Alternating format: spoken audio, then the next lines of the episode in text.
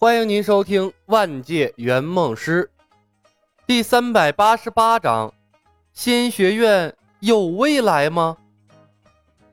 合作？李牧暗叹了一声。但凡有一个人了解到仙学院的真相，都会有多远躲多远，或者直接开干把他干掉。合作是不可能合作的，有可能的话，倒是可以把鬼王招来，做一个诲人不倦的老师。鬼王还没有铸成伏龙鼎，打一打应该没问题。李牧假装思考了片刻，笑道：“的确可以合作，但两位亲自回去就没有必要了。写封信也是一样的。也好，稍后我修书一封，道友找人送去鬼王宗便是。”李牧的回答在幽姬的预料之中，他停止了试探，心中越发的疑惑了。李小白的一切行为都在违背常理。他曾暗自查探过仙学院，学院管理那么疏松，他凭什么认为自己和碧瑶会乖乖听从他的安排？扣下鬼王宗的朱雀和宗主的女儿，他不怕鬼王找上门来吗？还是说有恃无恐？幽姬忽然想到方才李小白古怪的道术，他藏在面纱下的脸色骤然变得苍白。他忽然觉得自己出了个蠢主意。鬼王那么骄傲的人，如果在部众面前中了李小白的道术，那怕不是要尿裤子了？幽姬冷汗淋漓，不敢往下想了。这个时候，正确的做法就是应该让鬼王宗彻底远离仙学院，坐看李小白和正道之间相斗才对呀。仙学院的扩张模式，还有李小白的邪性。早晚得和那些名门正派水火不容啊！幽姬看了眼李小白，肠子都悔青了。他现在迫切的想要修书一封，把仙学院和李小白的一切详细的告知鬼王，让鬼王宗离仙学院越远越好。李小白，你还真是谨慎啊！我和幽一已经发了誓言，说了当仙学院的老师就不会食言。就你那歪门邪道的法术，早晚被正派所不容。和鬼王宗合作只有好处没有坏处。碧瑶没幽姬想的多，锲而不舍地劝说李小白，试图把他引向鬼王宗。幽姬咳嗽一声，回头看了眼碧瑶，强行引开了话题。道友，我们是不是该回仙学院了？听闻蜀山派有一门仙家搬运术，一次可运数千人，不知可否让我二人见识一番？碧瑶眼睛亮了起来。河阳城的人们把蜀山派的仙术传得神乎其神，什么撒豆成兵、仙家搬运术、空运建材，他早就想见识一番了。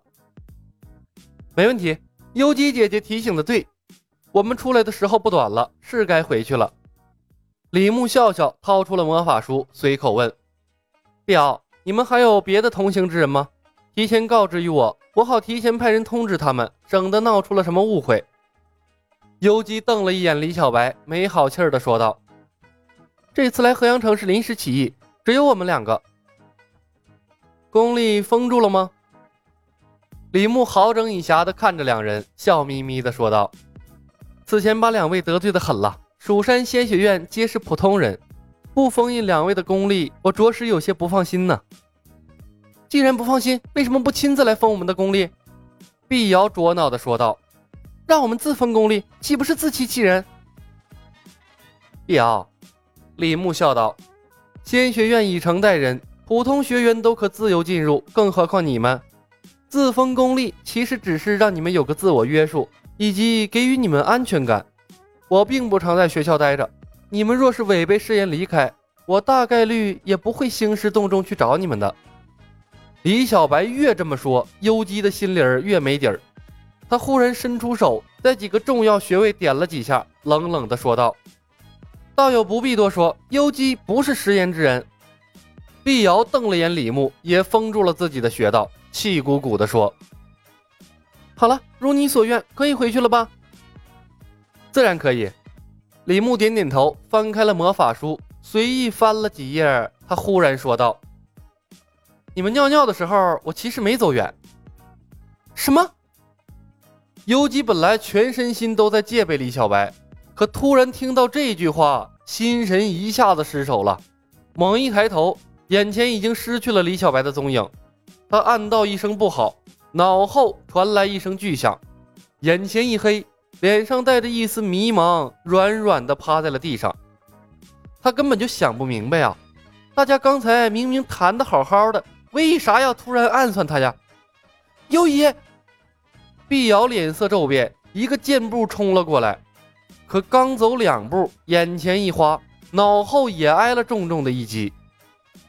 冯公子站在他旁边，收起了木锤，冲李牧得意的笑了笑。李牧冲他挑了下拇指，搞定了，速抄秘籍，我们该回去了。半个时辰后，李牧和冯公子回到了仙学院会议室内，叶鹏等所有教职员工仍然等在原地。看到李牧两人空手而归，叶鹏和柳三元不约而同的松了口气。曾书长融入了教师团队。正在翻看一本《九天玄经》，曾叔叔等青云门的人陪在旁边，小心翼翼地伺候着。曾叔叔和曾书长有父子相，一看就是一家人。更何况，曾书长的功法同样是《九天玄经》，更证明了他是蜀山派的分支。于是，一对失忆的父子虽然忘记了彼此，但两相印证之下，仍然理所当然的团聚了。曾书长出现在河阳城附近的原因是来寻找曾叔叔等人，然后被失忆狂魔盯上，继而遭了毒手，无意中被李牧两人捡了回来。而老爷子的功力更高一筹，所以除了失忆之外，没有像其他人一样受到外伤，一切都是那么的顺理成章。看到李牧两人回来，曾叔叔等人立刻围了上来，急切地问：“师兄追上了吗？”李牧沮丧地摇摇头：“哎，没有，他们的速度太快，又先走一步，让他们跑掉了。刚带回一个失忆的曾书长，紧接着追了一圈，又带回两个失忆的女子，这解释不通啊！李牧又没疯，要把自己往绝路上逼。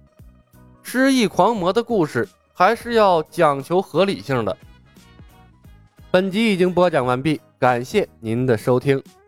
喜欢的朋友们，点点关注，点点订阅呗，谢谢了。